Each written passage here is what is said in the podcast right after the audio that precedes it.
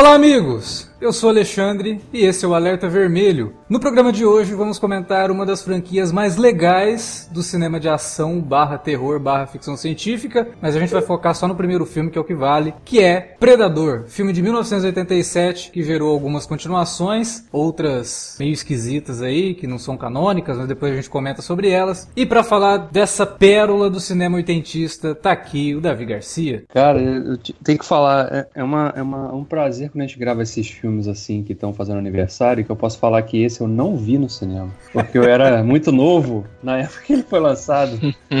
é, sim, sim. É, uns filmes aí que a gente eu tinha que falar, pô, eu vi no cinema. Esse filme fez 25 anos. Esse aí tá fazendo 30 e eu não vi no cinema, só fui ver em casa. Mas é uma pena, né? A gente gostaria de ter visto esses filmes no cinema, na verdade. Pela primeira vez, assim, né? Não, depois não conta. Viu, Wilker? Você já deve ter visto, então você não conta. Tá aqui com a gente o Wilker Medeiros também para falar sobre Predador. Estamos na área aí para falar da, daqueles filmes, né, que tá na listinha lá dos filmes do coração, né? Robocop, Duro de Matar, o próprio Máquina Mortífera que a gente já gravou aí também, né? A gente já gravou sobre todos esses que você falou, inclusive. Robocop, Duro de Matar, Máquina Tava faltando só volta... o Predador, né? E De Volta para o Futuro, né, também, né? A gente fez lá. Eu acho que tem, esse cast tem tudo também para ser um, um grande cast, assim, de franquia também. Vamos lá, né? É isso aí. E também com a gente tá aqui o Felipe Pereira. Então, Alex, eu falei com a minha namorada que ela tinha sexo grande. Sexo grande. aí ela me perguntou se eu tinha falado duas vezes. Eu falei, não, falei uma só, só que deu eco. E... Entendeu? Oh, meu, a pior, a pior piada já contada num filme dos anos 80 deve ser. Ou não, e o, cara, e o cara virou diretor de cinema, né? Vai o cara entender. virou diretor, roteirista, mega respeitado, inclusive roteirista desse que o Wilker acabou de comentar aí. Máquina Mortífera, né? Criador da franquia Máquina Mortífera. Bom, galera, é isso. Logo depois da vinhetinha a gente volta para falar de Predador. Não desgruda daí. Você curte os podcasts do Cine Alerta e quer ajudar a gente a manter esse conteúdo no ar? É muito fácil. www.padrim.com.br barra Cinealerta. Entre lá, dê uma olhada nos planos que temos à disposição e nos ajude. Como um dos nossos colaboradores, você ainda pode participar de hangouts, de sorteios mensais e de um grupo secreto no Facebook, onde você pode dar críticas, sugestões de pauta e muito mais. www padrim.com.br barra cinealerta. Entra lá, é rapidinho e você pode ajudar a manter o Cine Alerta no ar com esse conteúdo que você gosta. Fique agora com o podcast.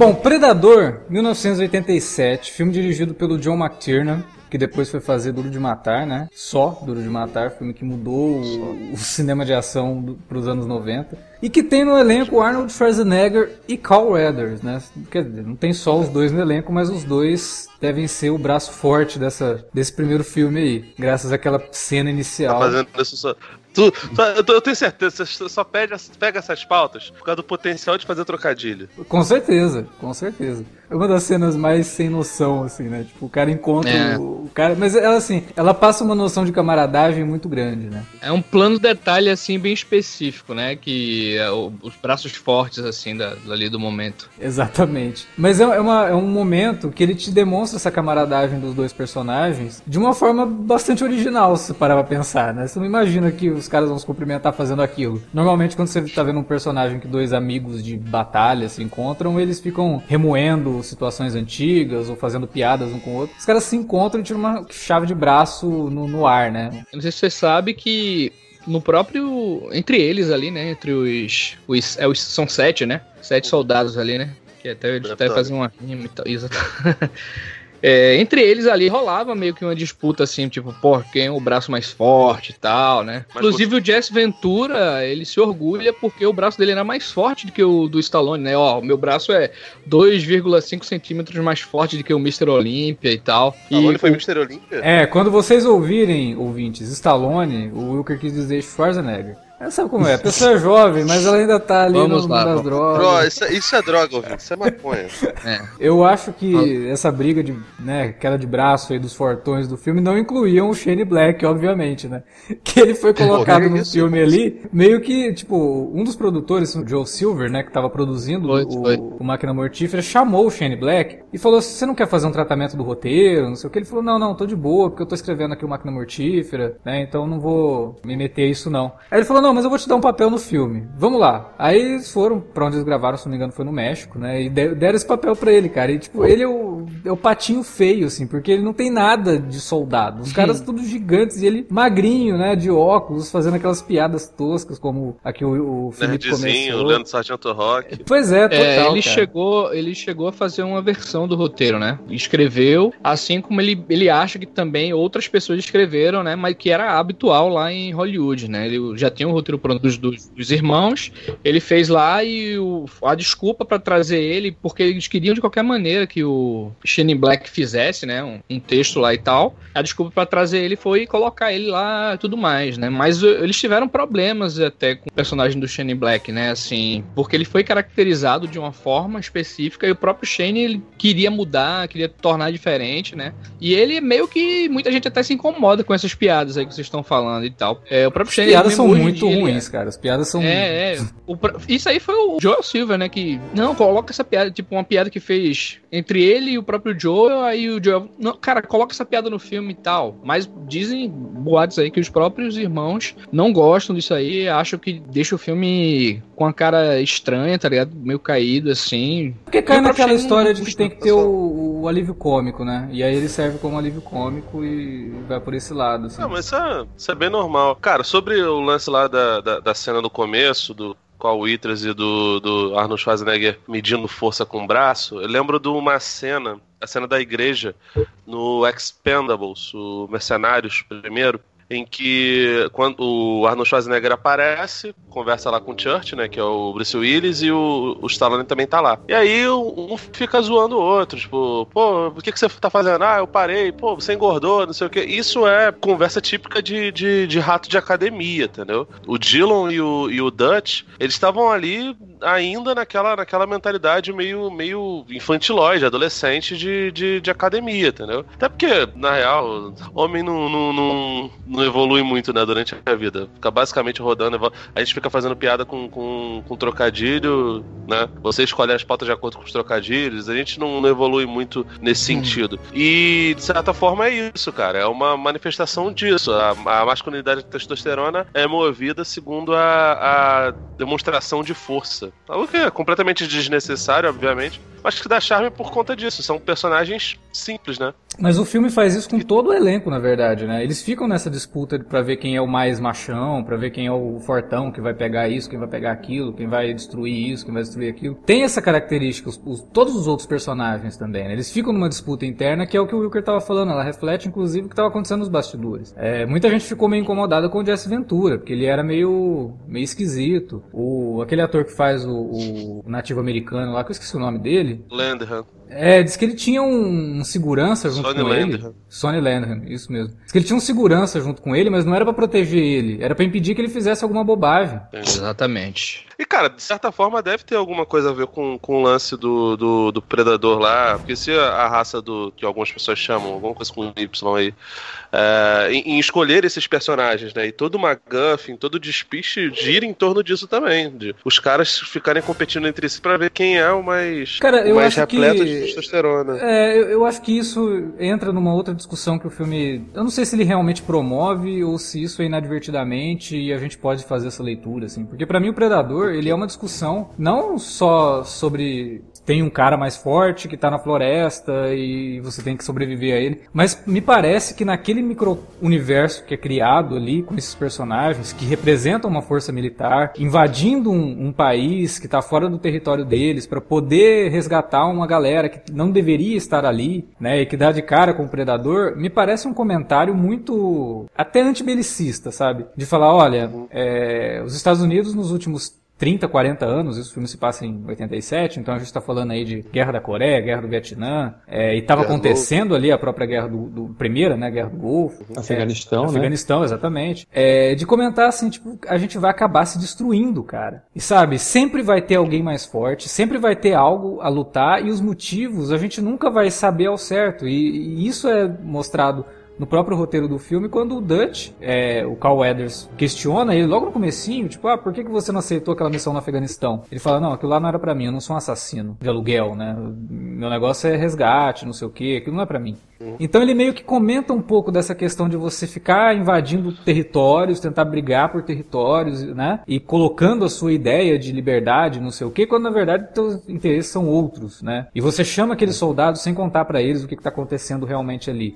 Isso no começo do filme. E aí, ao longo do filme, você percebe que esses personagens todos, eles representam justamente esse poderio militar, né, cara? Essa força que a América, durante a Guerra Fria, fez o possível para mostrar que ela era a melhor nesse sentido, né? De que, olha, nós temos a melhor força é, militar do mundo, né? Bélica, então vamos colocar isso em prática, porque não adianta ter esses soldados e não sair invadindo território por aí fazendo guerra. Mesmo que os motivos. Você acha que eles são inocentes nisso, cara? São balaio, tão, tão de, de balaio no navio, os, os soldados? Mas o filme mostra mim, isso. Eles, eles, não, eles não são inocentes, porque, obviamente, os caras são programados para matar, né? Um bando de ramos. Mas eles são colocados ali sem saber o que eles vão enfrentar. E o personagem do pois Carl é. Weathers nitidamente sabe. Sabe? Ele, Não, então, ele sabe que tem alguma eu, coisa eu, errada eu, ali. Eu acredito que eles são descartáveis, né? Repetindo a frase lá do Rambo 2. E do próprio filme. Ex eles falam isso no filme.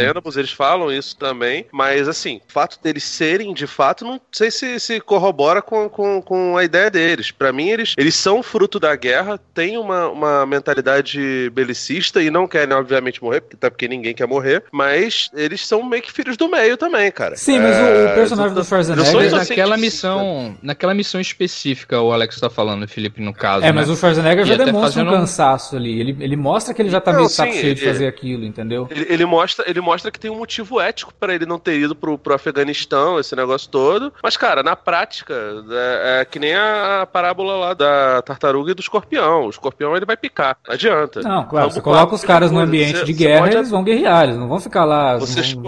Não, não precisa de um ambiente de guerra. Às vezes a guerra chama, como acontece no Rambo 4, por exemplo. E, é, é não, e, e é. é justamente aí que eu acho que entra o predador, entendeu? Ele tá analisando isso tanto que tem uma fala no filme que ele fala pra menina lá, que é a Ana, né? Que eles salvam lá do, do acampamento. Eles falam, ele não peguem arma, porque ele não te atacou porque você não tá segurando uma arma. Você não é uma ameaça para ele. Então, eu acho que o filme tem esse comentário de querer falar um pouco da nossa natureza, realmente entrar em conflitos que totalmente desnecessários, entendeu? A gente cria os nossos uhum. conflitos, entra nesses conflitos, mata um monte de gente, né? E o predador meio que tá para representar isso. Ele tá para representar essa natureza selvagem de outros uhum. povos ou de outros, sei lá, outras mentalidades, que sempre vai estar tá ali para te matar também, entendeu? Então não adianta você querer ser o cara fodão, não sei o que, vai ter um cara ali, e até um comentário da própria Guerra do Vietnã, né, cara, que entraram lá sem saber o que estavam enfrentando e se fuderam. Além disso aí, é, eu ia até falar isso, desse comentário de que dá para se perceber pescar um subtexto ali de, de crítica mesmo, de que não, não adianta você achar que é o mais forte, que tem o melhor armamento, se você não conhece o que você está enfrentando, né? Então é o caso deles, né? Eles achavam que era uma missão normal, tranquila, de resgate, que eles iam entrar ali, nada demais, tanto que era um grupo de sete pessoas só, então, né? Seria uma missão tranquila, e aí todo mundo, praticamente todo mundo se fode. E outra leitura que é muito interessante que o filme permite, eu acho, é que a mesma medida que o Predador é visto como monstro, né? Ele é o vilão da história, entre aspas, ele coleciona troféus ali, né, com ossada do, do, dos homens ali que ele mata e tal. E você fala, nossa, que coisa absurda, horrível, né? O cara ali arranca literalmente a espinha dorsal do, da, das suas vítimas ali, coleciona aquilo, né? Então é muito diferente do que a gente vê imbecis como o filho do Trump que saem para caçar, matar elefantes, né? E vai ficar exibindo. Então, qual a diferença de um predador, um monstro que veio de outro lugar, para um ser humano, entre aspas, que sai caçando animais pelo puro prazer de matar e exibir depois. Né? Sim, isso é então, discutido é. muito no segundo filme, né? Eu acho que o primeiro Sim. ele fica mais no lado da guerra mesmo, de fazer esse comentário. É, e eu, eu, não sei, cara, eu fico na dúvida, assim, porque eu não, eu não sei cara, se isso então. foi realmente o, o, roteiristas queriam. Mas no, o subconsciente da gente prega essas peças, né? Os Estados Unidos estavam ainda se recuperando do Vietnã. A gente sabe como que os anos 80 e 90 ainda estavam fazendo muito filme sobre o Vietnã. E essa É, e coisa de que. Como eles, eles sempre usaram o cinema de guerra, é, embora esse filme não seja um filme de guerra propriamente, como uma forma de espiar os, né, a vergonha daquelas.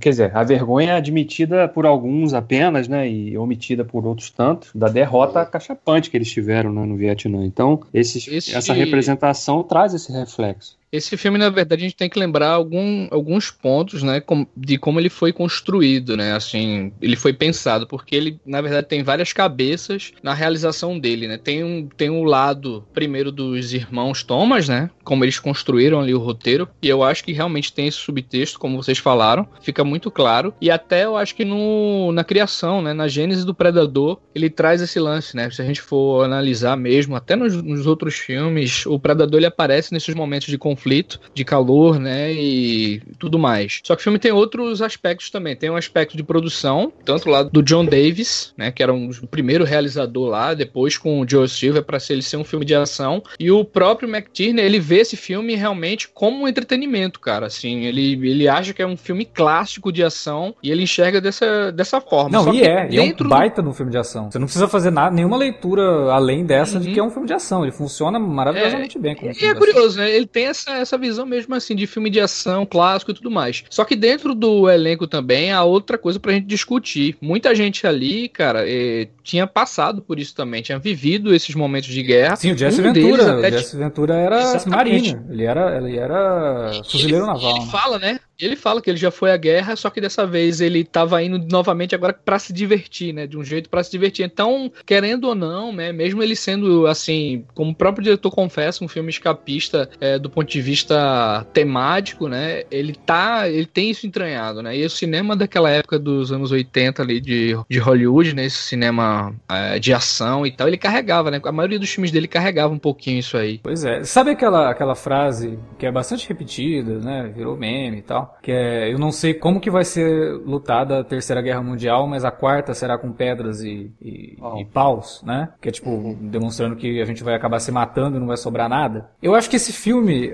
a, a narrativa dele leva pra isso, né? Porque no final, a forma que o Duke encontra pra derrotar o, o, o Predador é justamente essa, né? A mais primitiva. Que é de fazer armadilhas ali no meio da floresta, que, Que é ele- de se esconder. Que ele encontra não, né, cara? Que ele, que ele meio que se esbarra, porque ele não fazia ideia do lance. Assim, isso é uma das coisas importantes. Nesse primeiro filme, o Predador, a gente não sabe absolutamente nada. O roteiro não é nem um pouco expositivo. A gente chega a algumas conclusões no 2, que acho que ainda vale, né, pro, pro, pro próximo Predador do Shane Black. Mas, mas assim, mitologia não se dá absolutamente nada. Não, aí ele dá o- pistas, pô. Ele vai dando algumas pistas, né? pistas, da- mas ele não fica explicando. Não, é, é, o, o roteiro ele não é expositivo nesse ponto. Passo aonde o Arnold, né, o Dutch, descobre um jeito de, de derrotá-lo é por mero acaso. Ele cai no mar e aí ele começa a se arrastar na lama, fica cheio de lama pelo corpo e aí ele vê o cara saindo da camuflagem dele porque ele não enxerga, porque o infravermelho dele não pega quando ele está com lama, que é um, um negócio muito primário. E a- naquele momento ele estava preparado para morrer, cara. Tanto que ele estava ofegante, fazendo um barulho. Ele, tipo, ele, ele não estava tentando se esconder naquele momento, ele estava tentando Sim, mas fugir. o- a forma não importa. O que importa é o conteúdo do negócio, né? O conteúdo é, pra você derrotar esse cara, as suas armas são inúteis. Você vai ter que ir do jeito primitivo. É, entendeu? Foi isso que eu Ele quis vai dizer. ter que regredir ao lado primal dele, né? Ele vai Sim, ter que você voltar. tem que regredir, você tem que regredir ao lado primal, mas de qualquer forma, o acaso está fazendo parte do, do seu negócio ali, tipo. Mas é a inteligência o- do personagem acaso- também, né? Tudo bem, por acaso, o personagem é um. Por acaso não, né? Obviamente, ele tá ali lutando por, por, por ser um, um militar. Mas se é uma pessoa que tem a mínima inteligência emocional e percebe o negócio daquele dali, ela saberia pelo menos escapar. Matar. Aí talvez não, obviamente, né? Ele faz todas aquelas armadilhas do, do, do Esqueceram de Mim e do Desejo de Matar Três, e aí consegue pegar ele. Provavelmente, se fosse a menina, não teria essa perspicácia de montar aquelas, aquelas armadilhas lá e se valer de um passado como, como estrategista militar. Mas o É. escapar por escapar, cara, foi mero acaso.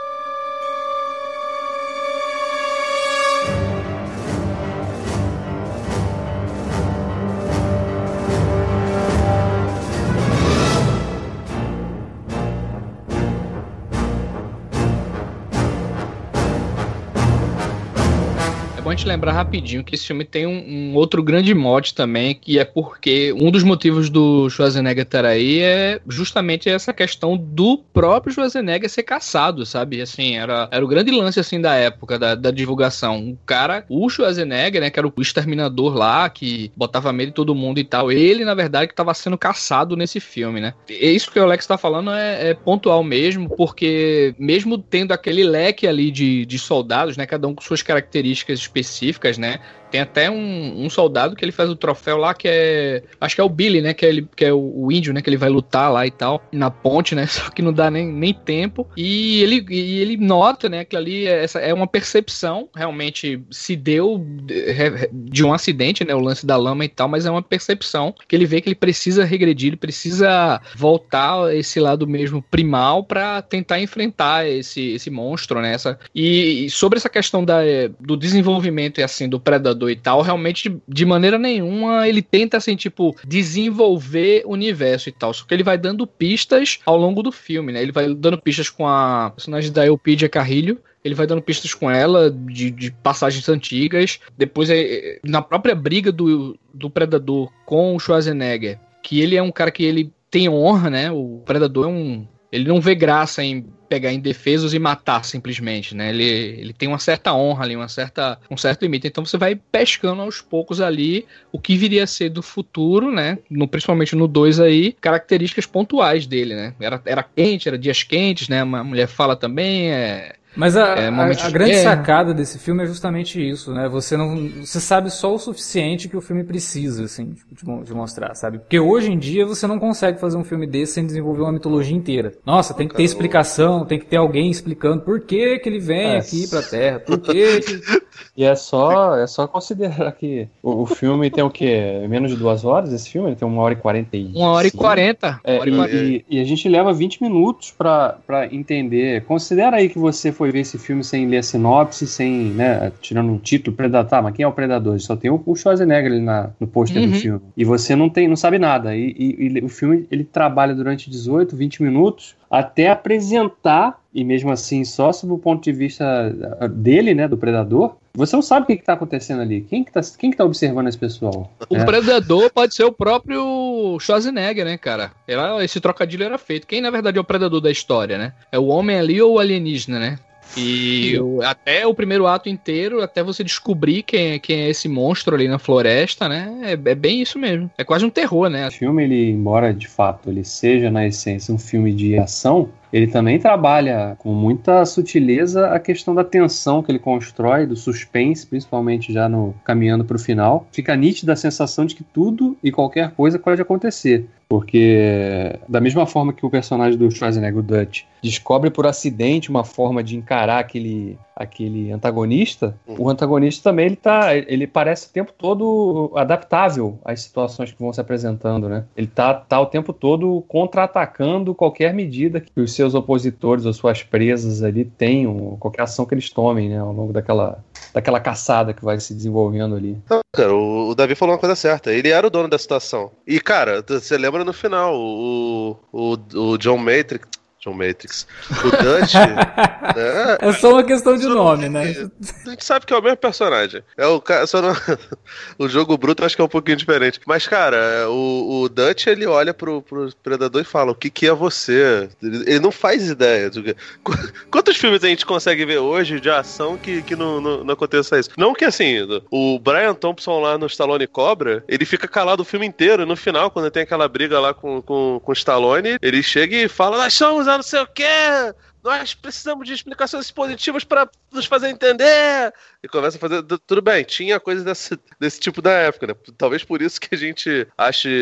Eu gosto de Stallone Cobra pelo, pelo trash. Mas por isso talvez a gente enxergue o Predador como um filme tão equilibrado e o Stallone Cobra não, né? Eu revi um pouquinho dos, dos filmes do, do Schwarzenegger até então, cara. Me parece que o Predador ele é meio que o, ápice dele como herói de ação. O Conan, ele era um personagem icônico, obviamente, adaptado mais uma vez para a mentalidade do Schwarzenegger, para a capacidade do Schwarzenegger até de falar inglês. Não sei se vocês lembram, o, o Hércules em Nova York, ele era dublado. E o filme é nove anos mais novo do que, do que o Conan. No Conan ele ainda tá tateando, assim, mas ele sabe falar inglês, daquele jeito bem tacanho dele. No Predador, ele é o John Matrix do, do comando, mas, cara, ele é, as tiradas dele são melhores, a, a forma como ele expressa as coisas, o carisma dele tá hiper maior, sabe? Acredito eu que se não fosse o, o Predador, e por mais que esse personagem seja completamente diferente do, do Dutch, não teria Exterminador do Futuro 2, cara. Ele não conseguiria segurar um filme de ação sozinho. E, cara, ele evoluiu muito de, de, de, de uns tempos pra cá, cara. O jogo bruto, por exemplo, ele já é, acho que um filme bem superior ao Comando para Matar. E no Predador é, tipo, ele chutando, arrasando o quarteirão mesmo. Exato, é o, o Arnold ele foi se moldando, né, ao passar do tempo, né, e como ele foi fazendo alguns papéis assim de comédia e tal, ele foi pegando mais ainda carisma, né, e ficando mais à vontade em cena, né. Só que no, eu acho que o Predador, junto com o que você citou aí, o Exterminador do Futuro 2 são os grandes filmes da carreira dele ainda, velho, assim. Os dois, os grandes mesmo, assim, papéis da vida dele, né? Porque no, no, Predador ele tem momentos ali que ele precisa de uma certa linha dramática ali. Funciona, eu acho que não cai, no, não é canastrão, não, sabe? O segundo filme com o Danny Glover é, é totalmente canastrão, né? O Danny Glover ali, até acho que é pela proposta também do, do roteiro, mas aqui a gente, a gente vê porque convence muito bem, assim, o, o Arnold. E, é, e o filme também, assim, a gente tá falando muito essa questão, né, de, de do monstro, de ser, de ser um algo assim diferente, né? Da, da, gente compreender dessa forma, do Arnold chegando e tal, mas ele, como filme, assim, como realização de ação, né? De, de grandes tomadas, ele é um grande filme, cara. É um grande filme, assim, não é, pra hoje não é caro, né? E tal, mas tem passagens ali memoráveis, né? De, de ação, né? Não, e levando em conta que ele foi realmente rodado numa, numa floresta, né? Num, num lugar ali que é difícil você fazer filme ali, cara, sabe? Os próprios caras falam assim que Muito os atores atores, e tanto o McTiernan também, que era difícil você posicionar a câmera, porque é tudo íngreme. Você não tem onde colocar uhum. a câmera, sabe? A câmera estava sempre inclinada. Eram umas coisas meio, meio zoadas. O pessoal se machucou, né? O McTiernan... O McTiernan é. quase quebrou a mão. Uma, ele estava tentando posicionar a câmera naquela parte da, da ladeira ali, né? Quando eles vão agachados, se arrastando e tal. E uma câmera caiu na cabeça dele e tal, né? Então, é, realmente é um cenário... Sem falar, cara, que tem que lidar com um alienígena de verdade ali, fazendo as coisas todas. É muito complicado, né, cara? Cara, agora, falando em cenas de ação, a primeira primeira grande cena de ação do filme não tem nada a ver com o Predador, né? Que é a cena não. que eles vão lá tentar resgatar os soldados que eles foram chamados para resgatar. E aí, Nossa, cara? Ele é muito ridículo. Cara. Aquilo ali é o seguinte: é o, herói, é o herói estilo Zack Snyder, né? Porque eles destroem tudo. Se sobreviver alguém ali que a gente veio resgatar, beleza. Se não. ah, é porque. Ah, cara, é o também da mata, velho. Cara, o Farza tem uma cena porque que. Ele... Eles mataram, né, cara, o refém lá. Não, né? mas eles porque... não sabem. Eles não sabem. Eles. O, o Arnold sabe, pô. O não, não, sabe. não, não, não. Dutch, eles não estão lá. Calma lá. Pera, calma lá. Tá vendo, cara? eles não. Não inocente, não, velho. Esses caras são os eles puta, não, mano. Eles não estão lá pra resgatar só um cara. Eles estão resgatar, eles estão indo lá para resgatar um cara que seria um governador, alguma coisa do tipo, mais uma delegação que foi com o cara. E o Schwarza viu eles matando um cara. Então, um refém, até onde ele sabe, poderia ter mais refém. Cara, ele entra para matar os caras. Tem uma cena que ele literal, literalmente usado no sentido correto, né? Porque a galera usa literalmente para tudo, mas literalmente. Ele olha para um casebre, não sabe o que tem no casebre e joga duas granadas lá dentro e explode. Quer dizer, podia ter refém lá dentro, mas ele explodiu o lugar, cara. Ele não tinha mas como... na hora que ele, na hora que a galera chega, ele né? fala, pô, é, mataram outro refém também. Pô, não vou falar não, fui eu que matei, mas não falha não. Aquela granada que eu joguei. É, essa cena vocês estão zoando aí, mas essa cena ela foi pensada para ser uma das grandes cenas de ação do cinema até ali, cara. Não é, tinha nada ali, assim, não. em termos de. Eu não tô falando de... em termos de grandiosidade, mas ela, mas ela é, não cara. faz o menor sentido. É, o The Room também foi pensado para ser um Isol... grande filme do cinema. Cara, isoladamente a cena. Isoladamente a cena é genial, cara. Não, ela isoladamente a cena é genial. Ela funciona perfeitamente como sequência de ação, sem dúvida nenhuma. Até porque tem. Ela dá chance ela dá Sim, chance pro Schwarzenegger se exibir, né? Quando ele vai ali, suspende o, aquele caminhão ali no braço ali, só pra né, tirar o, o, o, Aquele guarda que tava ali devia ser surdo, né? Porque o cara chega por trás dele, levanta o negócio. Arran... Primeiro ele arrebenta aquela correia. Aí o guarda nem percebe. É. aí ele levanta aí, o caminhão, assim, cara. E o cara não tá nem aí, realmente. O cara devia ser surdo mesmo. Muito tiro, né? Não, na mata ali afeta o. Não, mas essa, não, sequência... porque, é porque, na verdade, é o seguinte, gente. Aquela correia lá, na verdade, tem um motor é, ali fazendo um barulho infernal, justamente do lado do cara que tá lá, né? Aí ele só faz tirar, correr lá, levantar o troço e empurrar. E já joga as granadas, né? Mas essa cena, não só essa cena, grande parte do filme foi tudo auxiliado por gente que já teve na guerra, né? Tá, os caras lá tinha vários caras do exército, né, auxiliando para o troço funcionar daquele jeito, né? E vários, aquilo ali foi feito em vários dias, né? Cara, mais de uma semana. Só, só uma então, coisa assim, você vai me desculpar, você vai me desculpar, mas isso daí é argumento de propaganda do filme. É, essa cena ela foi feita. Release, o, o, essa, o não, ele viu o making off. No making off o cara fala Pô, isso. Cara. Essa cena, ela tem um único objetivo de demonstrar o quão foda são esses caras. Se aquilo é o jeito que você entra numa, numa situação daquela ou não, isso não tá sendo discutido aqui. Aquilo ali é para mostrar o quão foda são esses caras. E não faz o menor sentido, cara. Tipo, você não ataca um lugar que você não conhece ela, daquele jeito, cara. Ela, ela cara, faz... mas, mas até ali, até o momento, eles não sabiam o que estava acontecendo, não, Alex. Eles precisavam invadir aquela base. E eram sete caras para invadir uma base cheia de, de outros soldados. Mas Eles fizeram. Só, sequência, essa sequência, ela, ela perde. Ela, para mim, ela funciona como sequência de ação de forma perfeita. Só que ela não tem lógica de fato, como o Alexandre está citando aí. Porque no início, quando o, personagem do Carl Edwards fala, pergunta por que, eles não aceitaram a missão no Afeganistão, ele fala que eles não são assassinos. Mas aí eles vão para ali e matam geral, cara. Cara, sabe que eu lembrei? No, no, no, episódio 3 de Star Wars, olha aí, você tá no. Olha que maravilha. O Obi-Wan, ele sobe em cima de um bicho e ele tem que entrar furtivamente no planeta onde o Grievous está. Só que o bicho que ele está montando, ele faz um grito estridente e chama a atenção de todo mundo, cara. Pô, quando eu, vi aquilo dali, eu era mais novo, eu falei, caraca, que bicho irado, não sei o quê. Quando eu fui ver mais tarde e percebi a merda que tava acontecendo, eu falei, meu Deus, cara, ele tá avisando para todo mundo. Eu estou aqui, vou fazer fazer bagunça. Sabe? É a mesma coisa, cara. Você não pode fazer.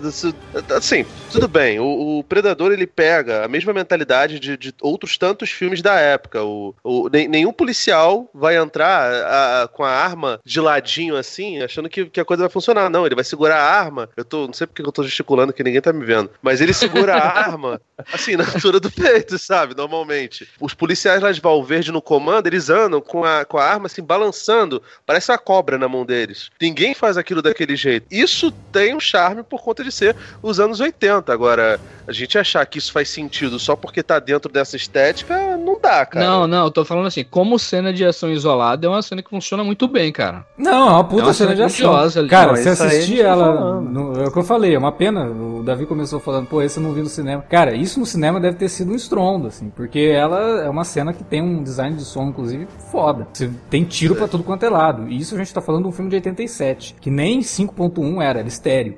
E assim, é, é, muito bem feita. Essa cena, é, tecnicamente, ela é impecável. Só que em termos de fazer sentido ou não naquele momento, cara, ela tá ali só pra mostrar que o Schwarzenegger é foda, que o Jesse Ventura é foda, que o Não, pra mim a função, foda. a função ali na verdade, que a gente não teve acesso a, aos feitos daqueles sete caras, né, que são sete, entre aspas, super-heróis ali, né, é, é, mostrar como sete caras, na verdade, o, o aparato técnico deles, né, tático ali para chegar pela toda a construção que eles fazem ali para invadir aquele lugar, explodir tudo, todo o lance da, das munições, né? O que que eles têm lá, assim, o poderio que aqueles caras têm em relação a, ao predador, sabe? Assim, tipo, pô, você vê esses sete caras, os caras detonaram uma base inteira, eles têm armas aí, tipo, evoluída pra caramba, né? Aquela arma lá é, automática, aquela era inovação, né? Antigamente era diferente, né? Aquela metralhadora giratória lá e tal. E os caras tinham é, armas ali de ponta, né? Então ela, a função dessa cena, além de mostrar como táticos e, e experientes são aqueles soldados ali, é mostrar como eles eram é, fodões, sabe? Assim, tipo, porra, não tem condições de uns caras desses perder para um, é, um alienígena, sabe? Então, é, não, não, é de graça e tal, assim. Eu, eu, eu entendo, assim, eu, eu, já falei, vou repetir. O próprio John McTiernan diz que esse filme é entretenimento, assim, a trama desse filme é qualquer coisa, velho. É uma desculpa para os caras irem lá naquela mata, né, e enfrentarem um predador, entendeu? Sim, sim. Eu não tô funciona por conta defendendo disso. aqui que é... Funciona por conta Exatamente, disso. Não tô defendendo aqui que é o, o grande, tipo, uma Operação França da vida né? e nada disso. Obra-prima do cinema. Pois é, não, não é. Tô falando mas olha só. filme de ação. Não, exatamente. Ah, não é uma obra-prima, não sei o que. Tá, mas cara, como filme de ação, ele é superior a muita coisa. A muita coisa, assim. Ele só não vai ser superior que é o que a gente comentou lá no começo. Duro de Matar, Máquina Mortífera. Mas as filmes de ação que a gente viu nos anos 90, que a gente viu depois, porra, Eu não troco a maioria pelo, pelo Predador, Deixa sabe? eu falar, eu, eu gosto, talvez eu goste mais até. É porque eu não gosto do, do Máquina Mortífera, o primeiro nem é meu preferido. Acho que ele melhora um pouco no 2. Mas eu acho assim, se ele não iguala a Máquina Mortífera 1 e Duro de Matar 1, ele chega perto, cara. Ah, eu acho Cara, que pra o mim tá no Máquina mesmo... Mortífera- não, eu, cara. eu, acho que, eu acho que é o mesmo patamar, pelo menos, a mesma fileirinha, sabe? É porque Eu o Máquina que- Mortífera, a partir do 2, cara, ele virou, na verdade, uma, uma franquia de mais comédia, entendeu? Ele misturava muito essa questão da ação com a comédia. E o. Acho que o grande- Não, sim, mas eu não tô o falando disso, tô Predador- falando- eu tô falando de, de Não, não, qualidade só- mesmo. Não, em qualidade mesmo, pô. Tô dizendo assim, o, o Predador, na verdade, ele tem uma vibe de cinema mais clássico de ação, entendeu? Ele não é. Ele não é tipo assim, aquela coisa dos, dos dois tiros e tudo mais, que já tem um formato ali, né? O, depois o Duro de Matar vai fazer isso no terceiro filme também. Sim. Mas, mas eu, tô, eu tô contigo, Felipe, nessa daí, cara. Eu acho, assim, em termos de como filme de ação, é, o Predador, assim, mais filme mesmo e tal, sabe? Até por, por conta do Duro de Matar ser um troço mais fechado e tal, ser um filme de menor escala, né? Coincidentemente ou não, esses três filmes são produzidos pelo Joe do Silver. Joe Silver. Que eu acho que o Predador ele representa do- um dos últimos baluartes desse cinema de ação brucutu, eu acho mais, né? Porque depois dele, a gente começou a ver muito filme na década de 80 e que perdurou pela década de 90 fora, de filmes de ação que os personagens, os protagonistas eram os caras mais fragilizados, né? Não eram os, os musculosos necessariamente, né? Era um cara que usava mais realmente o cérebro pra se safar das situações. né? Algo que, inclusive, começou com o Duro de Matar, né? Então, meio que o McTiernan, se você fizer uma análise é, mais fria da coisa, o McTiernan ele encerra o Brucutu e começa a nova tendência. É porque é curioso eu falar isso, mas não tem muito desse filme de, assim, apesar dos sete serem brucutus clássicos, o filme como linguagem, assim, ele não tem muito essa vibe de brucutu. Ele foi Ah, buscar essa cena de ação que a gente o tava cinema- discutindo até agora é uma Calma, cena típica calma, de calma. Brucutu, cara. Não, então é, mas na é verdade, referência lá, cara, no... é uma desconstrução. Acho que é isso que o Vilca tá tentando falar. Exata- exatamente, ele foi buscar referência no cinema clássico e uniu justamente é o que era moda na época, que era esse cinema dos caras Ele buscou coisa no, no William Friedkin, no Robert Altman, sabe? Nesses filmes assim, coisas antigas, sabe? Aí misturou essa, esse cinema clássico que ele disse. O, o- é algo que eu gostaria até de colocar aqui um ponto. Tem que, a gente tem que falar. É o trabalho do John McTiernan como diretor, cara. Sempre, ele nunca foi um cara assim vangloriado como um cineasta criativo de, de grandes planos e, sabe? de- e todo mundo fala isso. Ele é um cara que sabe filmar atores, ele é um cara que sabe trabalhar com um elenco, né? E ele confessa, veio do teatro e sabe que pra ele o grande lance é deixar os personagens é, crescerem em tela. E ele sempre foi esse cara, ele pegava o básico ali, ele fazia coisas pontuais, pra ele não tinha é, tomadas desperdiçadas, sabe? Assim, tanto é que não tem versões específicas né, de diretores e tal. Ele não, ele era um cara muito pontual, muito preciso no que ele ia fazer carrega muito desse cinema mais, é, mais clássico, mais simples, sabe? E por isso que eu não acho que esse filme tem muito cara assim ainda de Brucutu. Ele- o Brucutu, na verdade, são os caras ali, sabe? E mesmo assim, esses caras eles estão sendo massacrados ali. Não, de Um um, novo, sabe? de novo, se você levar em conta a questão da desconstrução, faz sentido a primeira cena ser uma típica cena de Brucutu, pra depois cada um desses Brucutus irem morrendo. E como o Da- o Davi falou, tipo, é um dos últimos, então faz muito sentido isso, cara. Tipo, ó, encerrou aqui essa fase, sabe? Essa era do cinema de ação. E aí o cara vai lá e faz o Duro de Matar, que ele coloca o Bruce Willis no papel principal, que era um sujeito franzino, em comparação com esses caras desse filme, por exemplo. E que detona todo mundo e sai todo fudido do filme. O, o Schwarza, se você pegar, cara, por mais que ele apanhe, por mais. Cara, Não, ele tá tranquilão. Dois arranhãozinhos no rosto. Agora, uma coisa que vocês podem falar, na verdade, é em relação à bomba lá, né? e depois que a informação é dada no segundo filme, o troço fica pior ainda, né? Porque aí no Exatamente. Não, segundo no- filme o cara fala: não, a bomba que explodiu lá, ela, ela seria o suficiente pra destruir 300 quarteirões. Oi? Ela é, na, ela é, na verdade, uma mini bomba nuclear. Mini bomba nuclear. Ela é descrita na, na ficha técnica do filme, nos aparatos técnicos do Predador, né? Tem todo, toda a construção ali da parte técnica que o, o mestre Stan Winston fez, né? O filme você não tem informação nenhuma de nada. Ah, mas o formato, o formato, né? o formato do, do, do, do cogumelo Claro. tá lá, né? É. Te dá essa diquinha. É, pois é, não, não, Não, cara. sim, tá- sim, mas- Todas as dicas lá, você já, já sabe que é uma mini explosão nuclear ali, né? E, é- Mas tem que pô. É, é aquela velha. Aquela velha coisa tem que que, ver tipo. também qual, qual- qual o tamanho desses quarteirões também. Que de repente são quarteirões menores. Se, se for é- empilhado, dá pra ser, irmão. Um em cima do outro, de talvez. descrença, né? cara. Suspensão Ah, de descrença, né? Pelo Não, exato. Além da suspensão de descrença, o que vale também pelo espetáculo que a cena rende, né? Porque o- quando o Schwarzenegger, o Dutch, percebe ali o que, que, tá- que, que vai acontecer, e ele resolve, porra, deixa eu me picar daqui, né? Ele sai correndo, pula numa árvore, cai, bate num tronco, cai na água lá, e de repente a gente vê aquela, aquele cogumelo. Assim, Porra, o cara correu pra cacete, né? Em, em, em 10 segundos, né? Não, e ele tava, ele no meio da mata, né? Ainda por cima, não era um campo aberto, era- ele tava no meio da mata. sem falar que assim, cara, tipo, não, não, não se fala exatamente qual é a época do 2, né? Você fala assim, aparece Fala. no começo do Os- filme, 1997. no futuro um pouquinho Isso. depois do, do, do, do Dez anos lançamento. depois. Então, mas talvez seja um, um relato meio exagerado, até por, por conta de, de lenda urbana. O, o segundo é um filme urbano e, cara, a gente sabe que, por mais que as pessoas falam que, falem que pescador é, é um bicho mentiroso, cara, pô, Não, mas olha só. O nome da cidade é até, pior. Então, até poderia levar em conta essa tua explicação aí, Felipe. Só que quando ele fala isso, ele mostra os soldados lá avaliando o lugar, né? Fazendo leituras do negócio. Então, cara, não tem essa. Isso. Ele dá essa É, informação. eles já, e é- já é sabiam bizarro, da. cara, porque tudo só, esse, esse, é o, esse é o único filme em que se mantém os mesmos roteiristas, né? Os irmãos Thomas, o Jim e o James, o, o James e o John Thomas estavam nesse, nesse filme, eles foram roteiristas desse filme. Tem uma coisa que a gente precisa comentar, cara, que é importantíssimo, assim, o Wilker citou rapidamente aí, que é o Stan Winston, né? Cara, se não fosse por ele, o Predador seria uma figura muito esquisita. Porque a primeira versão do Predador, que era pra ter sido inclusive o Jean-Claude Van Damme, é, Ele era a gravar muito... alguma coisa, né? Ele chegou a gravar, acho que sim, mas aí ele começou a reclamar do- da roupa que ele tava usando lá, porque ele tava usando a roupa de. Era uma roupa vermelha que eles usavam pra poder fazer o efeito da camuflagem, né? Uhum. E ele ficava reclamando demais e tal. O Van Damme sempre foi um babaca, né? Então ele foi babaca e. É.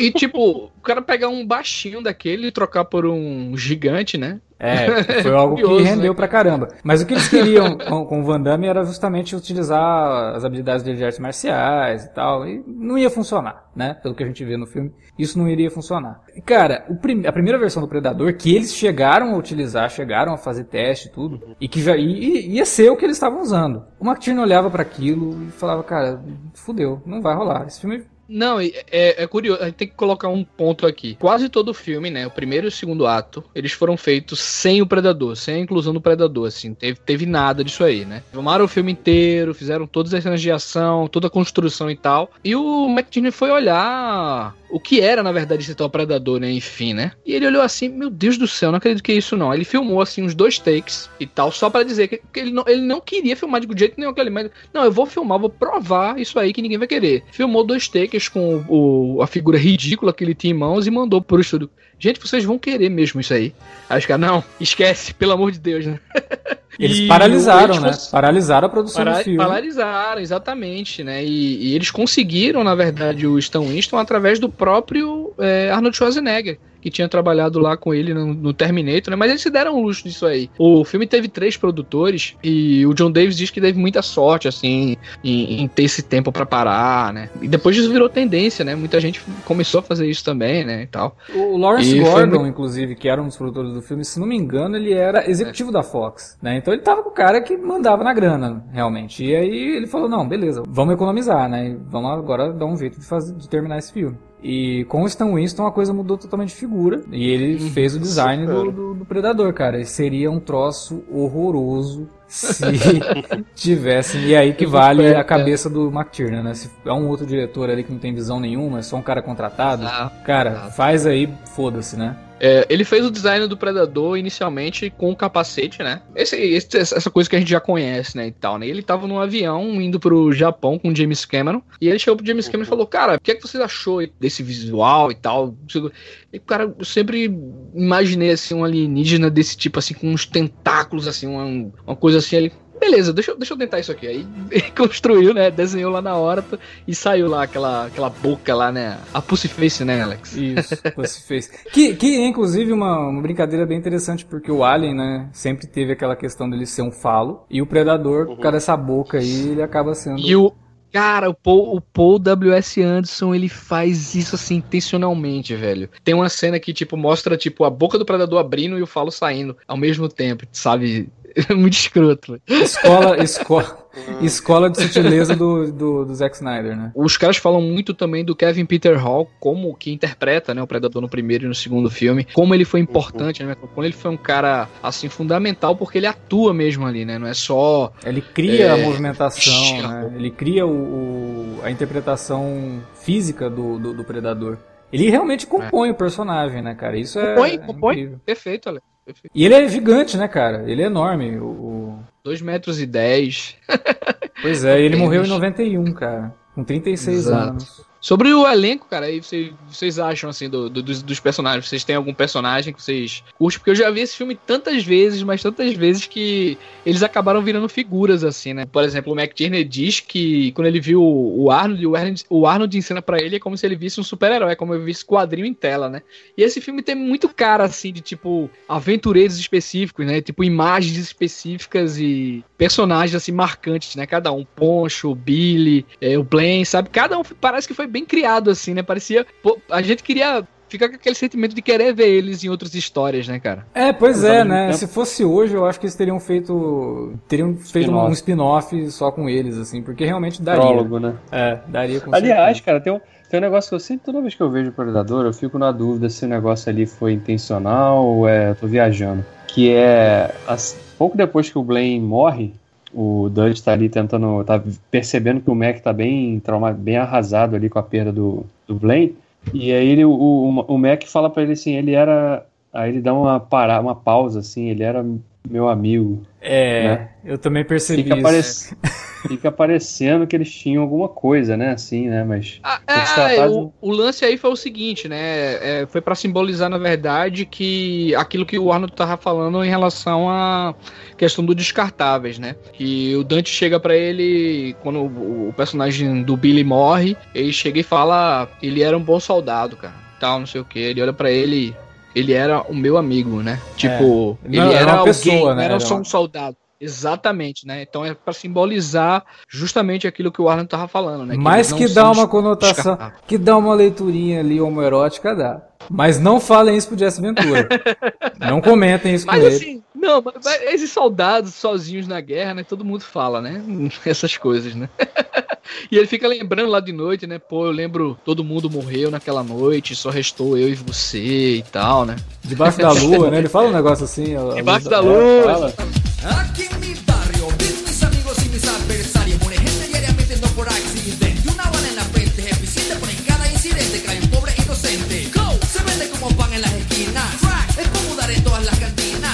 Arriba.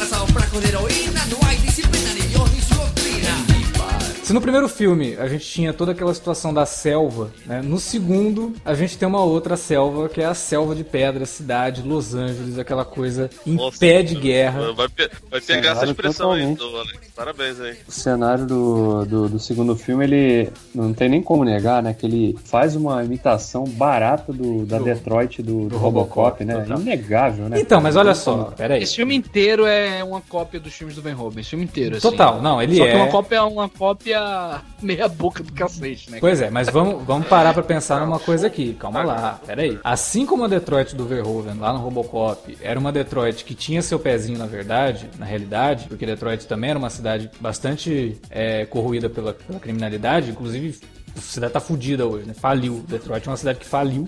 A Los Angeles que é mostrada ali, que se passa em 1997, ela é Los Angeles do começo dos anos 90. E quem quiser ver isso, tem documentários aí sobre o que estava acontecendo em Los Angeles, guerra de gangues, guerra da polícia contra a população, uma coisa absurda, né? Então isso não é assim, por mais que, pô, tá uma, uma situação extrema. O ápice do tráfico, né, ali. Exatamente. Tinha saído de Miami, tinha saído de Miami, já ido para Los Angeles e tudo mais. Exatamente. Então você tinha, na, naquele momento ali, uma situação que, por mais exagerada que fosse, tinha seu pezinho na realidade. Nos medos dos próprios roteiristas que provavelmente moravam em Los Angeles e estavam escrevendo sobre o que eles tinham visto no jornal. Eu, eu gosto do segundo filme por conta dessa ambientação. Não que a ambientação seja bem feita. Em termos de execução, o filme tem problemas horrorosos. Mas eu gosto de como ele modifica isso. Que ele poderia muito bem ter repetido a fórmula do primeiro. Ah, volta pra selva, faz alguma coisa nesse sentido. Não. Uhum. Ele vai pra cidade, discute outras coisas, tem uma gama de personagens totalmente diferente. Ele tenta fazer algo diferente. Eu acho que a direção não ajuda, porque o diretor não era bom, sabe? É... Isso, isso. Esse, esse é o grande problema, velho, do filme pra mim. Eu acho que tematicamente e em termos de texto mesmo e tal, assim, eu acho que os irmãos foram pontuais, assim, sabe? Pois Pô, é. Eles fizeram o que tinham que fazer. Mudar de cenário, mudar a perspectiva, colocar um protagonista totalmente diferente do anterior, expandir o universo, que é o que o segundo filme sempre tem que fazer. Tá tudo ali. Eu acho que quem a mão, na verdade, é o próprio Stephen Hopkins, né? É, o Stephen Hawking. o nome do cara, é, que depois fez um monte de porcaria, né, também e tal. Mas o, eu acho que eu e o David tava falando, Alex, em relação a isso é nem essa questão só da, da ambientação mesmo, né, em termos de linguagem. Se você pegar ali essa questão do, dos telejornais, né, pra contar o que tá acontecendo na, na cidade, aquilo é muito Povenhoven, né, é, é, os takes ali por- pelo metrô, o estilo dos personagens, é, esse estilão meio caricato, né, a forma de atuação caricata do Verhoeven também. Ele tentou emular um pouquinho aquele, só que eu acho, eu acho que não funciona muito bem, então assim, mas eu particularmente Isso, gosto. isso é um do pouquinho do das Trevas também, né, cara? Que não cu- curiosamente o Frank Miller acabou roteirizando as continuações do, do Robocop. Mas, cara, eu, eu acho que, que é plenamente cabível. Eu não acho que o Hopkins é um diretor tão ruim assim. Ele fez o A Vida, a Vida e Morte de Peter Sellers, fez o Sombra e Escuridão, que é um filme ok, pelo menos, né? O começo dele foi ruim. Ele fez o da quinta história do, do Hora do Pesadelo. Aí realmente não tem como defender um, monstro desse, entendeu? Mas, cara, não, não acho que o filme seja ruim, não. Eu tô com, com, com o Alex. Eu acho que ele, ele tem alguns bons conceitos e, no final das contas, ele acaba se perdendo um pouco. Eu tenho quase certeza, cara, que, na verdade, eles falam, ah, vamos chamar o cara do Máquina Mortífera. Aí erraram o Mel Gibson e acabaram pegando o Danny Glover. Porque esse filme tem muito mais a cara do, do Mel Gibson é, do que tem o Danny Glover. Você fica vendo ele lá, lá falando, conversando com o Gary Busey, que ele enfrentou no primeiro filme do Máquina Mortífera, inclusive. E, cara, você fica esperando a hora que ele vai falar, tô muito velho pra isso, sabe? Porque realmente não, não, cabe muito ali, né, cara? Cara, é E, muito louco, porque cara, o personagem dele parece o personagem do Máquina Mortífera misturado com o Riggs, né? Porque ele, ele é porra louca. Ele, ele, te- ele tem É. essa coisa assim de ser meio cansadão e tal, mas ele é porra louca. Ele quer bater no, no capitão de polícia, né? Ele, ele dá um murro lá no, no, no repórter chato que se veste igual o Kolchak. É, é muito zoado tudo isso, sabe? Então, mas é essa vibe caricata, né, do- desses personagens, assim. Ele tem um, ele assumidamente ele tem essa perspectiva assim bem diferente mesmo do, do filme mais sério do anterior. Eles tentaram trazer tanto o McTierney quanto o Arnold, né, mas ninguém topou, né, voltar. Por questão de salário, né, e tal. É, O, o Stephen. Hopkins tem uma curiosidade, cara, e você percebe isso no Predador, assim. Ele tem uma noção estética, sabe? Eu acho que ele tava faltava pra ele a técnica, mas ele tinha uma noção estética que me parece, ele aprendeu bastante com o rapaz lá do Highlander, Russell Mulcahy. Porque ele foi assistente diretor do, do Russell Mulcahy no Highlander. E tem um take no Predador 2 que pra mim é Highlander total. Que ele utiliza a grua e ela vai passando assim por cima dos personagens que estão entrando ali naquele, naquele matadouro, que é indo já pro terceiro ato, né? E que o Predador tá ali, preso ali, eles estão com aquela roupa pra tentar se, se camuflar do Predador. E a grua vai passando por cima assim até chegar no chão. E é um take típico do Russell Mulcahy. Ele usa isso no Highlander. Ele usa isso em praticamente todos os outros filmes, no no próprio Highlander 2, naquele filme policial dele com o Denzel Washington, com o John Lithgow. Ele usa isso, é característica do, do, do, do Mulcahy. E eu acho que o Stephen Hopkins tenta emular um pouco disso. E tenta emular, obviamente, o Paul Verhoeven. A cena do trem, que o cara, os caras, tem uma gangue que entra no trem ali, tenta é, encher o saco de um, de um nerdzinho, um típico executivo sentado. Aí o cara tira uma arma da, do- da mala, né, e começa a ameaçar os caras. E os caras não ligam pra ele e de repente todo mundo no trem aponta uma arma pra, pra, pra gangue, né? Cara, é, isso é Robocop total. Vocês já reviram o filme do Justiceiro do Dolph Lundgren recentemente? É, faz. Não é tão recente assim, mas eu, eu lembro do filme. Cara, quando eu, eu revi, eu revi um, um pouquinho antes pra poder, poder ver a série da, da Netflix, aquela série maravilhosa. Cara, a impressão que eu tive era que ele também imita muito o Robocop. Então parece que o, o Robocop ele, ele acabou sendo meio que um, que um divisor de águas pra, pra essa galera, sabe? Que tava tentando encontrar o seu cinema de ação. Sim, mas eu É. acho que a galera não, não chegou a pegar, e eu acho que isso o Predador pega, que tudo isso, na verdade, é uma grande sátira, né? Predador 2 consegue fazer isso, o Justiceiro lá do Dolph Lundgren não. Mas o Predador você menos, nota né? Nitidamente que é uma sátira, o repórter, E o- exageradão. O Predador lá. tem, tem um lance ali é, na, naquela cena do beco, né? Que, que o líder lá, traficante jamaica, jamaicano, né? É eu Ah. acho que é o líder do traficante jamaicano lá. Tem uma cena que, tipo, o predador desce, ele vai caminhando assim sobre, sobre a água lá, invisível ainda, que é muito Robocop. As pisadas, sabe, assim, a forma, os ângulos e tal que ele utiliza também. Falar pra vocês que, né, obviamente, o primeiro Predador ele é muito melhor, mas sabe que eu me divirto bastante toda vez que eu vejo? Eu me divirto Lógico.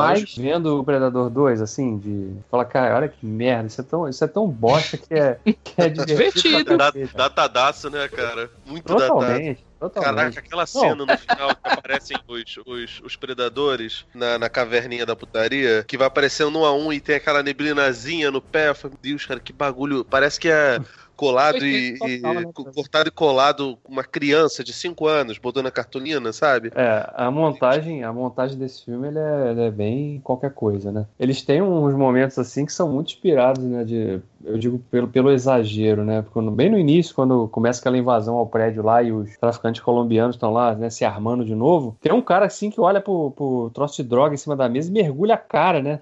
Ele- o, cara, o cara cheira um, o cara cheira um meio quilo de pó ali de uma vez só, cara. Fica loucaço ali, É né? a referência a Scarface, né? Com certeza. Ah, cara, certeza. O Bandido cabeludo entrando lá. Velho, muito bom isso. Essa cena do escolhem, começo é muito boa, cara. É uma cena de ação que dá início ao filme, que mostra toda a situação que Los Angeles tá passando. Eu adoro, principalmente porque ela faz a transição da, da selva pra cidade, né? Ela começa ali num monte de É. árvore, a música, né? Relembrando uma coisa de selva. Ela fala- mostra, ela mostra um caos diferente, né? Porque é Isso. barulho, é gritaria, é muita é, é poluição, É, né? você- Sonora, visual, tudo junto. Você tem a impressão que é tudo uma bagunça aquilo ali, né? Mas é tudo muito bem arquitetadozinho, né? Você vai ver que o carro dele vai passar ali no meio de todo mundo e tal, e ele vai criar uma barreira pra os caras virem lá e resgatar os policiais que estavam ali, depois os caras correrem lá pra dentro do prédio, né? E, e ali eles invadirem, né? E tal. Mas dá um panorama tão rápido que você, pô, que bagunça, que é que tá acontecendo, cara? Que é isso? tá? O mundo acabou, é um, um mundo pós-apocalíptico, isso aqui.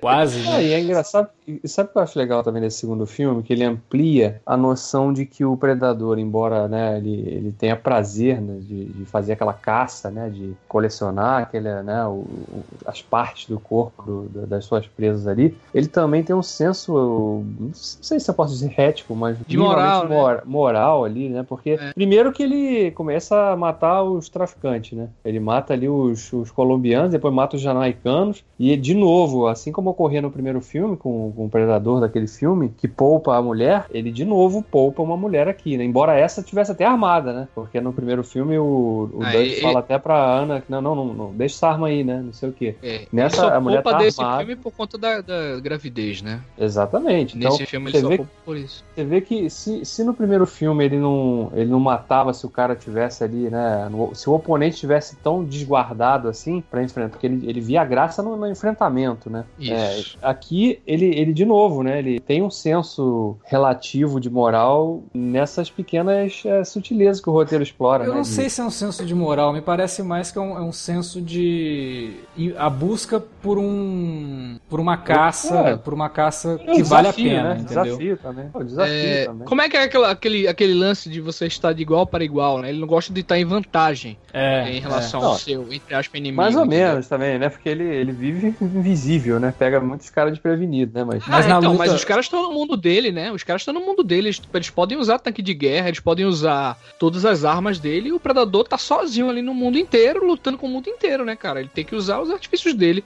A gente tem que lembrar que o predador não visita só a Terra, né? Ele visita, na mitologia deles aí, outros planetas também, né? que é colocado E nesse filme, pra- inclusive. Exatamente. E, e para mim é o grande lance desse filme. Eu gosto desse filme justamente por isso, por ele expandir o universo do Predador, além do, das HQs que tinham feito, do, do que a galera especulando e tudo mais, né? Nesse filme, é, os irmãos Thomas, eu acho que eles dão uma explorada muito legal no, no Predador, no universo do Predador, de- dá conceitos bacanas, assim, de tempo que eles viajam no tempo, coisas de, de milênios atrás, é, a- o, o- lance da nave também, que é uma, uma coisa muito bacana, é, conceitos visuais de outros predadores, de novas armas. Cara, a nave Sabe? que aparece no final tem um negócio que é muito bizarro em, em termos de continuidade. Porque mostra a nave, né? O Danny Glover entra ali na nave, então mostra ela fora e mostra a parte traseira da nave. Aí quando ele derrota o predador, os outros predadores meio que reconhecem que ele é um cara digno, então não, não vamos caçar ele mais. Ele matou o cara aqui, beleza, acabou essa caça, vamos embora. Ele sai correndo. Aí quando ele sai correndo, você vê que a nave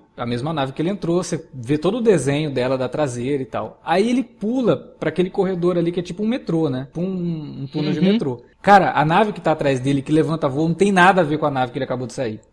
Nada. Parece Não, a nave tinha- da Xuxa, sabe a nave da Xuxa lá que ela entrava? No... Cara, é muito Inclusive- bizarro isso. Inclusive, como é que o cara. Como é que ele entrou com aquela nave no subterrâneo Ah. aí, né? Mas detalhe. É a nave da Xuxa, né, cara? Você sabe como é que é, né? Tem, tem poderes Diferente. especiais. Diferente do primeiro filme, que o primeiro filme ele é atento a isso também, é outra coisa que. Por isso eu tô falando, o primeiro filme ele dá muita dica lá do próprio universo, né? É, o primeiro filme, o primeiro take do filme é a nave, né? Ali na atmosfera da Terra, soltando, na verdade, a cápsula com o predador, né? Esse não, esse já situa você já. Ali, o predador já tá de olho em todo mundo, né? Logo de cara, assim. E a gente vai descobrir depois que a nave do predador tá lá embaixo, e já tem vários, né, ali. No caso, não foi uma cápsula que, que foi depositada ali do Predador, foi uma nave, né, com, Não, é, vários e- outros Predadores. E e outro negócio bem bizarro também é que o Predador cai do nada naquele prédio ali, né? Ele tá lutando com o, personagem do Danny Glover e, por acidente, entre aspas, ele cai naquele prédio. E a nave tava lá embaixo, né? Porque ele pula lá do,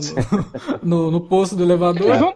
Aí, tipo, cara, Depois me parece muito aquela coisa, cara, a gente tem que acabar logo esse filme, não dá pra fazer. Não, tá na hora, já. Mas, Pera aí, eu não sei se eu tô enganado. Eu vi ele, esse filme hoje até. Eles vão partindo de prédio em prédio, né? Chega um momento ali que ele vai pra um. Depois que ele leva. o cara descarrega uma 12 no, no, no peito dele e ele não morre. Aí ele vai lá tentar se curar, né? Os ferimentos e tal. Ele entra lá na casa da velhinha e tal. E depois sai correndo pra outro prédio, não, pô. Ele, tipo, não vai. Não, é no mesmo prédio. É, ele só arrebenta a porta e sai correndo pra descer a escada. É, cara. É, Naquele elevador, né? é isso. Naquele elevador. É o mesmo filme é todo confuso, cara. Meu Deus do céu. É zoado. É Isso- muito isso daí me parece que. de- É eu acho que tinha alguma coisa. né?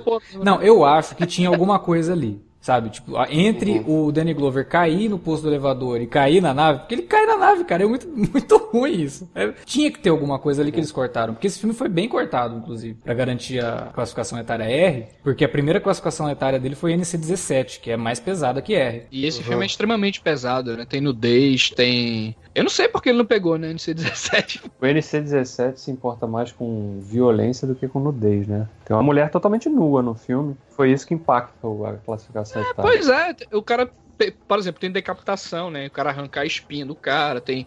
E são cenas gráficas mesmo e tal lá. E tem a cena de nudez também, tem droga, tem tudo, velho, do que o NC17 pede lá, né?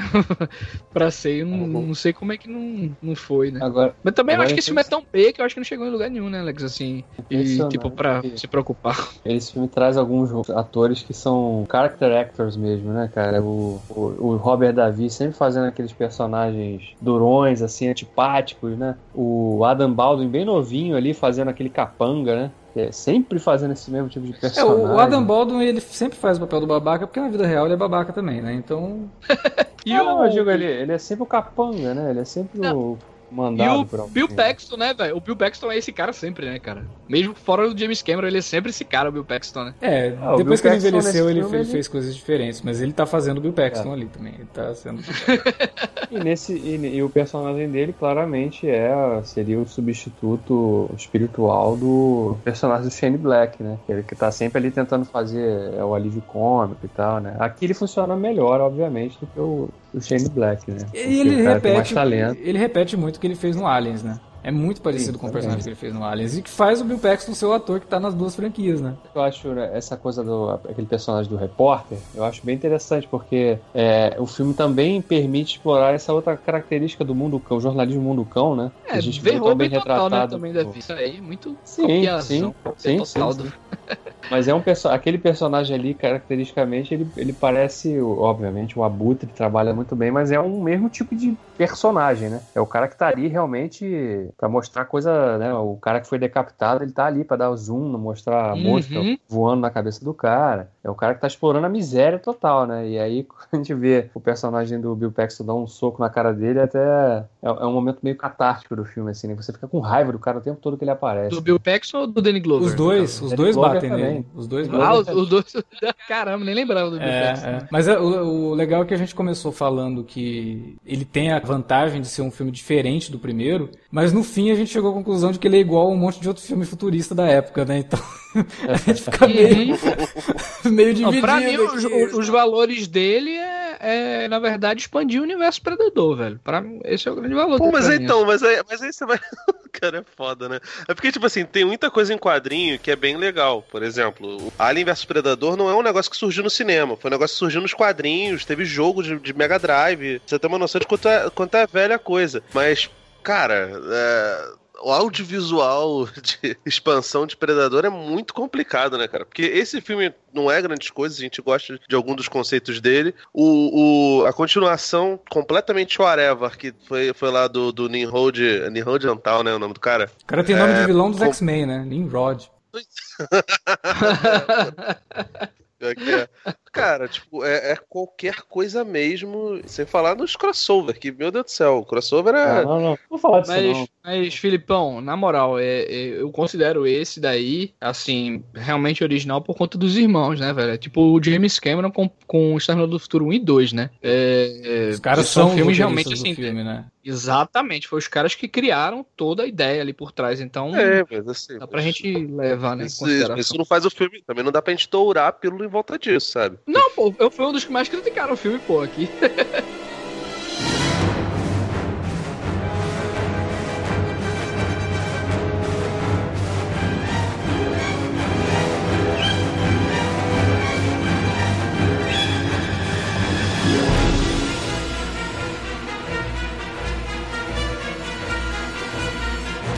Predadores, que saiu em 2010, que é dirigido pelo Nim- Nimrod Antal e produzido pelo Robert Rodrigues. Cara, esse filme, a gente, até, a gente até tava comentando ontem, né, Felipe? Parece que é a continuação que a gente esquece que existiu, assim, porque Cara, sabe o que parece? Quando, quando eu vi o filme, eu tava revendo o filme esses dias, a impressão que eu tive é que ele era um filme sobre videogame, cara. Porque tem fasezinha, tem personagemzinho que, que ninguém imaginou, um monte de ator bom que tá lá, tipo, super, super Porra, aproveitado elenco- pra O caramba, cara. elenco, Tem- o elenco é bizarro, né, cara? Tem, pô, o Walton É incrível, Goggins, né? o Marrechala, Marrechala ali, o, até o Danny Trejo. Aliás, esse, É, o- o Predadores, ele tem umas sacadas assim que são bem, bem questionáveis, né? Que ele começa, quando começa a matança mesmo, o primeiro que vai é o latino, depois é o negro. O Robert Rodrigues, ele, ele era, na verdade, para ser o diretor né, do filme. Só que por outros projetos ele teve que largar e tal, e o Nimrod lá pegou a direção. Mas ah, o projeto, na verdade, ele não foi feito para ser continuação nenhuma, né? Ele foi feito para ser mesmo. um filme original. Exatamente, é. Isso é um troço original, ser o primeiro filme mesmo e tal, assim, na, na cabeça do Robert Rodrigues, né? Então ele não, não quis, ainda que ele, entre aspas, se assemelhasse, né, de ser na selva, né, voltar e tal, mas ele queria ter- dar uma ideia original, né, pegar só a base ali do, do, do Ah, que mas os ele, irmãos ele Thomas fizeram. repete, ele repete muita coisa do primeiro filme. Ah, cara, mas aí, mas aí eu acho que é por conta. Aí a gente tá falando. Essa coisa do Robert Rodrigues eu lembro, que o Vilca tá falando, eu lembro muito, mas, cara, tipo assim, se a gente for levar em consideração isso, a gente vai discutir sobre um filme que não existiu, né, cara? Porque. Sim, não, Porque não inclusive, foi ele. inclusive o roteiro desse filme não é do Rodrigues. O Rodrigues chegou a escrever um roteiro para um filme do Predador em 94 e depois nunca vingou e não sei É, o foi quê. bem, na, foi bem na época que ele tava fazendo Mariachi, né? Isso, e sei lá, naquela época talvez pudesse ter saído algo interessante. Mas o roteiro que foi utilizado pro Predadores é do Alex Litvak e do Michael Finch, quer dizer, não tem nada a ver com o Rodrigues. Revendo aí o, o Alien vs Predador do Paul W.S. Anderson, e eu vi uma perspectiva muito bizarra, porque aquele filme ele, ele é muito ambicioso, sabe, em relação assim à trama, né? Como E qualquer eu queria coisa um... que o Paul W.S. faz. É, cara. ele O Paul sempre- W.S., ele- ele... tenta fazer. Todo o filme dele é uma revolução. E nenhum filme dele é uma revolução. Ele tenta morder E- mais do que ele consegue mastigar, entendeu? É complicado. E eu achei, e eu queria um paralelo meio bizarro assim, porque esteticamente falando e até na proposta ambiciosa, o, o Ridley Scott lá da agora, agora com Covenant, com Prometheus, é, é basicamente isso aí, cara. Tipo, ele tenta fazer um troço assim grandioso, tipo da desde os primórdios da humanidade e o Paul W.S. Anderson ele tentou fazer isso, né? Tipo, ele pegou a, Ah, tá, cara, mas ele- olha só, eu tenho milhões de problemas com, com o Prometheus e até com o Alien Covenant. Mas, cara. eu não tô comparando, peraí, eu não tô comparando Em termos de ambição. em termos de ambição, assim, tá, eu acho que o Ridley Scott, ele, ele, Não, ele é todo estabanado com o filme em termos de, de ambição, mas nada, nada supera o, a cagada que o Paul W.S. Anderson faz no Alien vs Predador. Não, Aliás, não, não. supera, né? O, o Alien vs Predador Posso- 2, que é uma bosta, assim. É, Nossa. o Alien vs Predador 2 é aquele filme assim que nem o sci-fi faz, né, cara? Ele é um filme perigoso. Por que, que ele é um filme perigoso? Porque você vê o Alien vs Predador 2 e você começa a se afeiçoar pelo primeiro. Então, você tem que botar. Os dois, os dois filmes são horrorosos. O, o problema do, do primeiro, o problema do primeiro é que ele, então. ele tem uma pretensão de ser um filme sobre mitologia dos dois, das duas Exato. franquias e é horroroso. Ele bota Alien lá no, no- no- nas pirâmides, um monte de coisa. Ambicioso E os, caramba, os predadores são os criadores da. da- Cara, ele, ele é muito ambicioso. O 2, ele é um filme de slasher. Ele filme lembra muito, muito, muito, muito o Fred vs Jason. Ele parece mais Fred vs Jason 2 do que Alien vs Predador 2. Eu tava pensando nisso hoje, cara. Eu acho que é o, o, o diretor do segundo não é o Paul W.S. Anderson, né? Um outro cara lá que eu nem lembro. Não, são, Claro são que os irmãos Claro que. Os caras que acho fizeram o. Skyline. Eu acho que quando chamaram esses irmãos aí pra fazer esse filme, alguém falou, "Ó, você vai fazer o Alien vs Predador. Alien vs Predador? É, tipo Fred vs Jason. Ah, tá. E aí fizeram um Cara slasher, nessa, cara.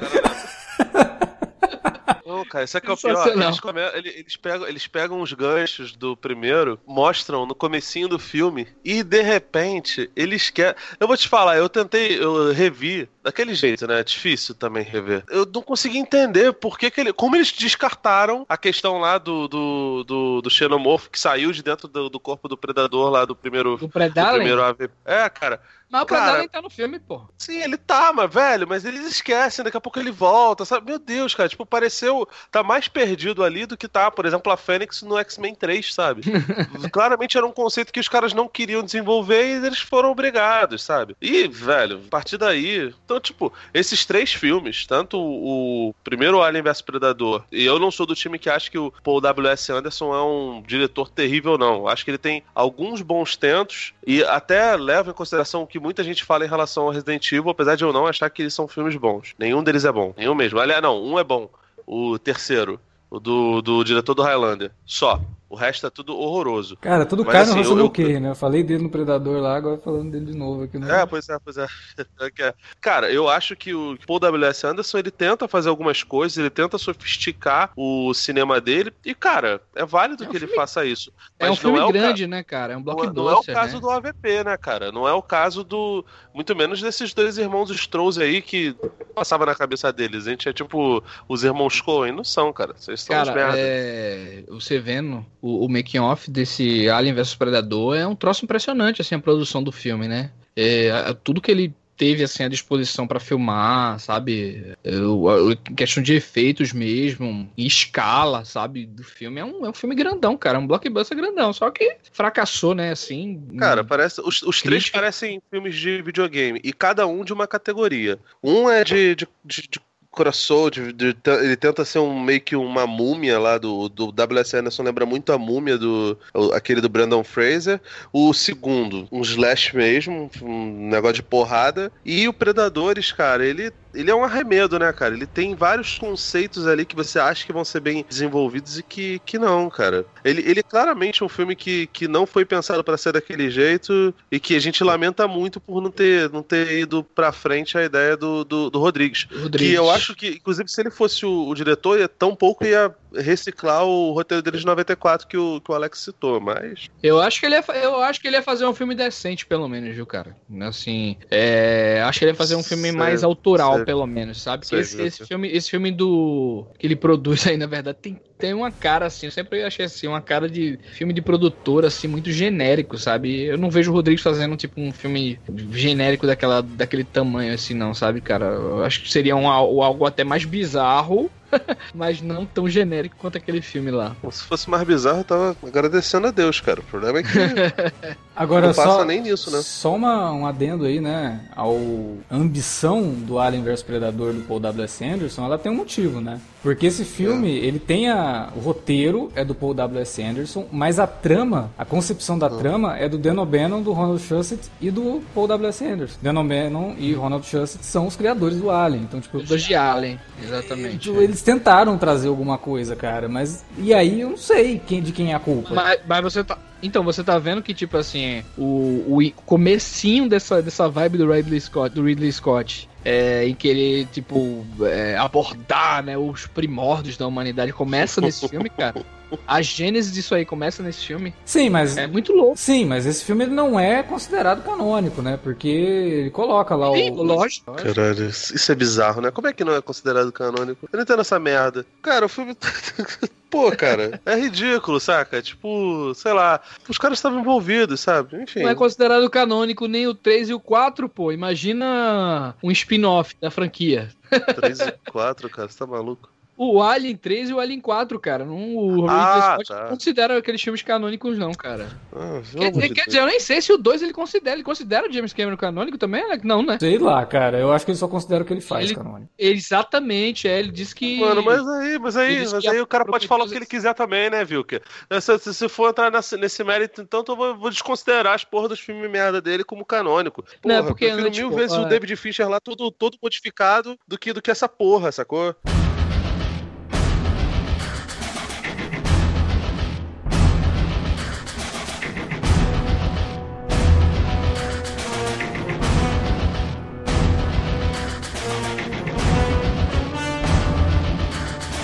Era isso que a gente tinha pra falar sobre a franquia Predador, principalmente o primeiro filme, que é realmente o que vale. O segundo é divertidinho, o resto você pode jogar no lixo, não precisa ver. Mas vamos esperar agora que o novo filme, dirigido e escrito pelo Shane Black, tomara que ele não faça nenhuma piada sobre o tamanho da vagina da namorada dele. né? Não precisa. Não precisa disso, É, Não, Shane ele, Black. ele, mesmo tem, ele mesmo tem vergonha disso aí. Jamais ele fará algo. Chorou, né? Ele chorou no set, né? Você que tava lá. E tomara que o próximo filme seja bacana, né? Tomara que ele vá pelo caminho oposto ao que a franquia Alien tá indo aí, sendo capitaneada de novo É pelo curioso, Scott. curioso que o nome do filme é é Predador 4, né, Alex? Aí do, do Shane Black, né? Ele vai colocar ele esse nome, Predador já- 4 mesmo? Não, Não, acho que é, acho que Não, é o Predator, Predador. Cara. Eu vi, eu, vi, um- eu vi um post que era Predador 4 mesmo, então assim, Não, de divulgação. não. Tá, tá The Predator. É, é o Predador mesmo, acho o nome do filme. Quando vão retomar essas franquias agora, tudo- é só botar um D na frente, né? The Batman, É. The Flash, né? É, vamos botar, é, só, é só botar um D na frente que. Bota vira- o The Flash lá que tá de O boa. filme vai ter ligação com os filmes anteriores, ele já falou. Tem inclusive o personagem do filho do Gary Busey. É filho do personagem do Gary Busey, né? Então vai ter sim, ele é uma continuação. Só que ele vai ser aquela continuação que vai tentar jogar pra um- uma franquia, né? Então vamos esperar. Ó, Jacob Tremblay, Olivia Moon. Quem sabe o Jacob Tremblay ainda vai ser o, o Predador.